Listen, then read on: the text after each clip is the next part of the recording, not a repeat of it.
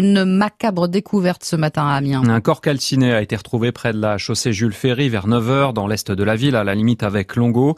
Le procureur d'Amiens s'est rendu sur place derrière le restaurant La Table du Marais près de l'étang de Thaïs, aussi appelé euh, le Marais des Trois Vaches.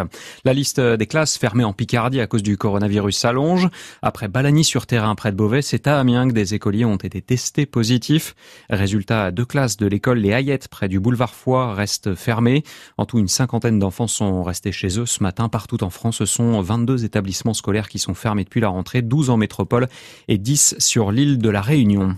Une nouvelle candidate dans la bataille des élections sénatoriales. Patricia Chagnon, conseillère régionale et élue d'opposition à Abbeville, mènera la liste Rassemblement national pour le scrutin du 27 septembre.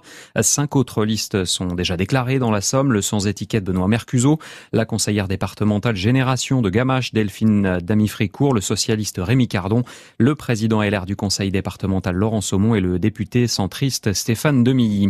Après deux ans de mobilisation, le mouvement Nous voulons des coquelicots stop ses rassemblements hebdomadaires du vendredi soir contre l'utilisation des pesticides de synthèse. Le mouvement se transforme en fait et devient Nous voulons des paysans en visant notamment à aider des agriculteurs bio à s'installer. En guise de conclusion, les coquelicots se donnent rendez-vous ce soir dans plus de 200 villes de France. C'est à 18h à Abbeville, place de la mairie. Une pétition signée par plus d'un million de personnes sera aussi remise le 15 septembre à la ministre de la Transition écologique Barbara Pompili. Sur la route du Tour de France, encore une soixantaine de kilomètres avant l'arrivée à Lavore, dans le Tarn, c'est la septième étape.